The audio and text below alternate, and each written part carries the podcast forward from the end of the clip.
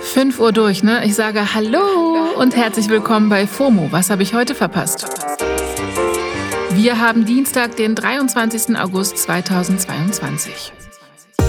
Mein Name ist Esmin Polat und wenn ihr aktuell noch weniger in der Chipstüte habt, liegt das an der Shrinkflation. Dabei werden die Packungen kleiner, der Preis bleibt und da haben wir alle dran zu knabbern, offenbar. Heute geht es um Flieger-Stories, Hashtag Winnetou und warum eine Darstellerin von House of the Dragon ihren Twitter-Account löschen musste. Nicht lang schnacken, News und Nacken, hier kommt der ultimativ schnelle Timeline-Recap. Erstens, die Feeds sind voll mit Aufnahmen von Scholz, Habeck und Co. sowie MedienvertreterInnen, die auf einem Regierungsflug nach Kanada keine Masken getragen haben. Das hat weite Teile von Twitter aufgeregt und zwar nicht nur in den einschlägigen Ecken und auch Armin Laschet hat dazu einen Tweet in die Hemisphäre gesetzt. Ein Regierungssprecher hat dann gesagt, dass alle Fluggäste einen PCR-Test vorweisen mussten, der nicht älter als 24 Stunden ist. Dann ist der Twitter-Account von Lufthansa in die Drukos eines anderen Tweets gekracht und hat geschrieben, ein negativer PCR-Test befreit nicht vom Tragen einer Maske. Ja, Linienflüge und Regierungsflüge der Luftwaffe are not the same. You can't sit with us. Zweitens, will Bushido auch gar nicht. Der Gute hat nämlich selbst einen Abflug gemacht. Die News war in all meinen Feeds. Der Rapper ist letztes Wochenende offenbar nach Dubai ausgewandert. Und zwar nicht nur wegen der vielen Sonnenstunden, sondern auch zum Steuern sparen und für die Sicherheit seiner Familie. Wir erinnern uns, da gab es erhebliche Probleme mit Arafat Abu Shaka, aber das sprengt hier den Rahmen. Allerdings, bisher kommen all diese Infos zur Auswanderung nur von einem sogenannten Informanten der Bild-Zeitung. Also wir warten lieber mal ab, ob Bushido sich selbst bald vor einer Palme in Dubai dazu meldet. Ich würde mir eine Folge Goodbye Deutschland dazu wünschen. Drittens, ÜberfliegerInnen der ganz anderen Art sind die Mitglieder der Girlband Blackpink. Die Band hat einen absoluten Run gerade, deren Songs sind überall und jetzt haben sie sogar einen Rekord aufgestellt. Das aktuelle Musikvideo Pink Venom hat in nur 24 Stunden ganze 90,4 Millionen Views gemacht. Und die fünf Musikvideos, die Blackpink vorher rausgebracht haben, sind jeweils bei sogar über einer Milliarde Views. Ey, die gehen noch in die Geschichte ein, die Girls. Das war der ultimativ schnelle Timeline Recap. Kommen wir zum nächsten Thema, das dreht sich um eine andere Geschichte, nämlich um Winnetou. Besser gesagt, den neuen deutschen Kinofilm und die Begleitbücher von Ravensburger. Die wurden wieder vom Markt genommen und aktuell trenden auf Twitter die Hashtags Winnetou und Karl May. Ich erzähle euch jetzt mal die Geschichte dahinter, liebe Kinder.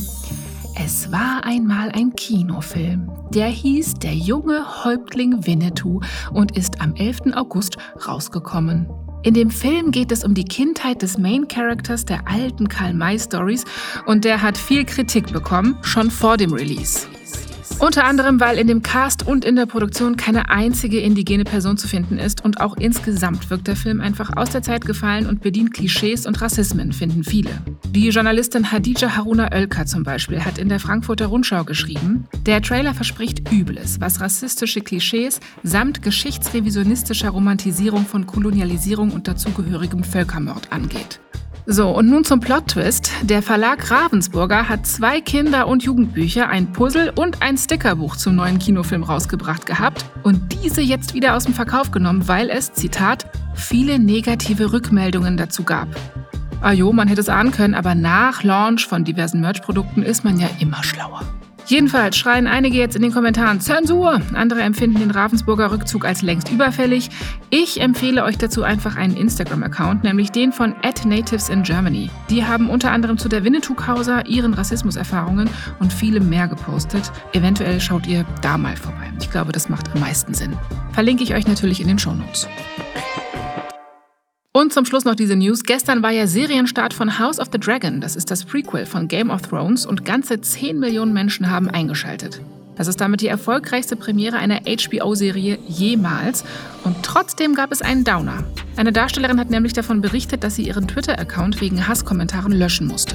Jo, erstmal die Hard Facts. House of the Dragon basiert auf der Buchreihe Fire and Blood vom selben Autor, der auch A Song of Ice and Fire geschrieben hat. Das sind ja die Bücher, auf denen Game of Thrones basiert. House of the Dragon spielt knapp 200 Jahre vor den Ereignissen in Game of Thrones. So, und die erste Folge gestern kam mega an. Ich sehe nur noch Memes, Posts dazu und so weiter.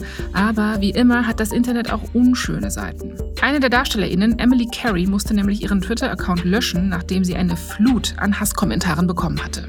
Carrie spielt bei House of the Dragon die Figur Alicent Hightower und ist, ganz platt gesagt, eine von den Bösen. Bei einem Auftritt bei der Comic-Con im Juli, also lange vor dem Release, meinte sie dann, dass sie zusammen mit den MacherInnen der Show versucht hat, ihrer Figur mehr Hintergrundstory zu geben, um zu zeigen, dass sie komplexer ist als nur ein Bösewicht.